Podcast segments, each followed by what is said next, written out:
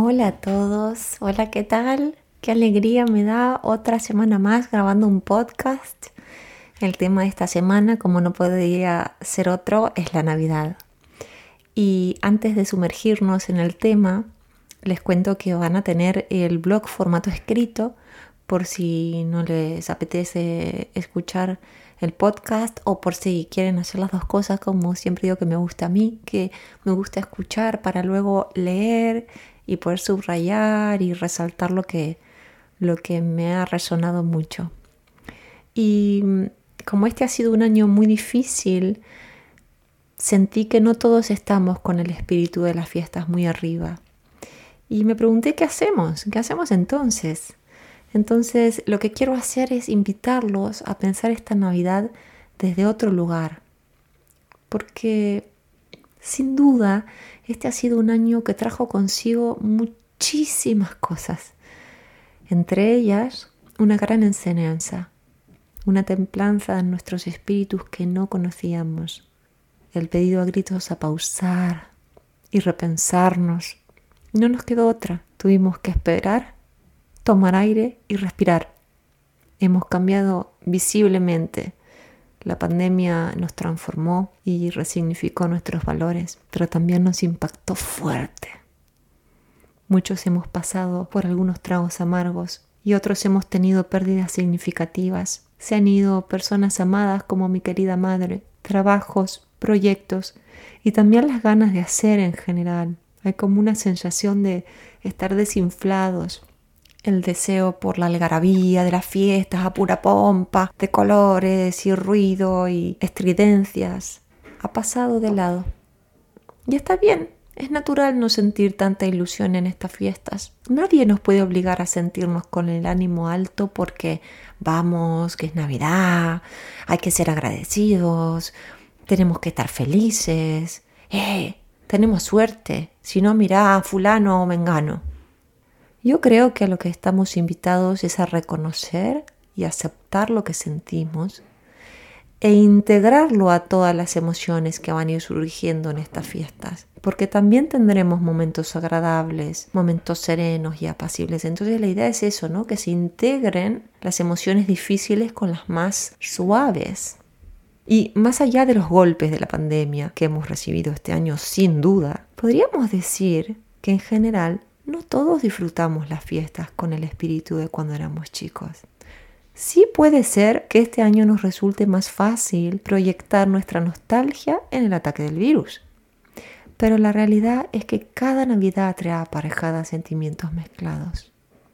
Por un lado, somos testigos de la magia del brillo de las luces navideñas, las decoraciones, los niños con su dichosa expectativa, los escaparates adornados para la ocasión, los villancicos, y vivimos con anticipación también la deliciosa comilona, la reunión con familiares o amigos queridos, pero aún así hay algo más dentro, algo que nos revuelve las tripas y que nos exhorta y que nos mira a los ojos y nos dice, ¿qué te está pasando?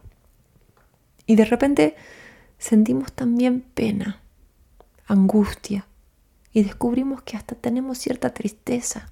Ya no nos divierte tanto todo eso que nos propone el afuera. Extrañamos a personas que ya no están, empezamos a hacer balances precipitados, es horrible, pero es así, lo hacemos.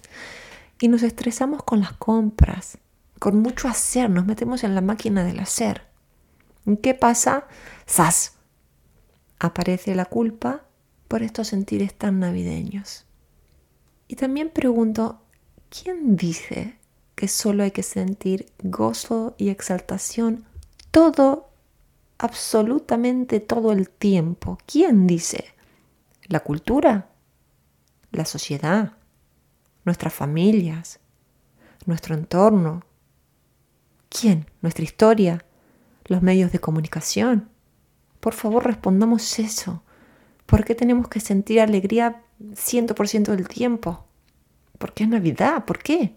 Que es una herencia que tenemos ahí, que tenemos que cumplir. Y si alternativamente nos desplazamos con movimientos lentos y más tranquilos, si optamos por ser más minimalistas, si actuamos menos regidos por el afuera y más movidos por el adentro, ¿Qué pasaría si le hacemos un espacio al amor más noble que podamos sentir en esta Navidad?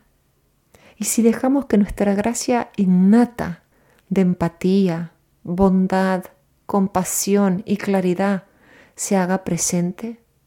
¿Y si dejamos que nos inunde desde la coronilla a los pies, que nos bañe?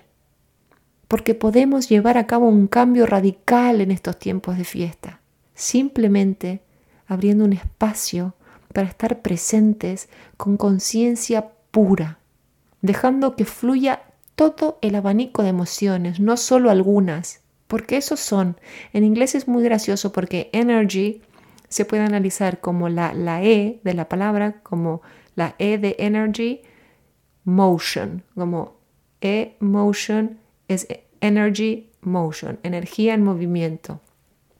Lo que quiero decir en este podcast es que podemos prestarle un oído activo a quienes nos hablan, escuchar sin juzgar, ofrecer palabras amables, dejarnos movilizar por el otro y sus necesidades y también atender las nuestras con mucha diligencia y con mucha ternura. Estamos convocados a salir del trance del consumismo y del deber ser para vivir nuestra más auténtica experiencia navideña en todos sus colores y no solo en algunos. Para terminar me gustaría compartirles unas palabras de Ra Goddess. Goddess como diosa en inglés. Es una coach y mentora norteamericana a la que admiro muchísimo. Es muy espiritual y dice, ¿has descubierto cómo convivir con lo que es incierto? Puedes encontrar la risa la paz, la fuerza y el conocimiento divino, aún en estas circunstancias. Sigue ejercitando tu fe en que todo está bien, en que hay suficiente para todos y que vales la pena. Estas son palabras de Ra Kores. Y yo sigo diciéndoles que el COVID nos ha empujado a tener una Navidad más íntima, Date el gusto de rediseñar esta Navidad a tu manera y hagas lo que hagas, que seas fiel a ti mismo y que puedas alinear mente y corazón. Que tengas una Navidad amorosa, apacible y relajada. Te mando un fuerte abrazo y un muchas gracias en letra mayúscula. Gracias por todos los mensajes. Felicidades.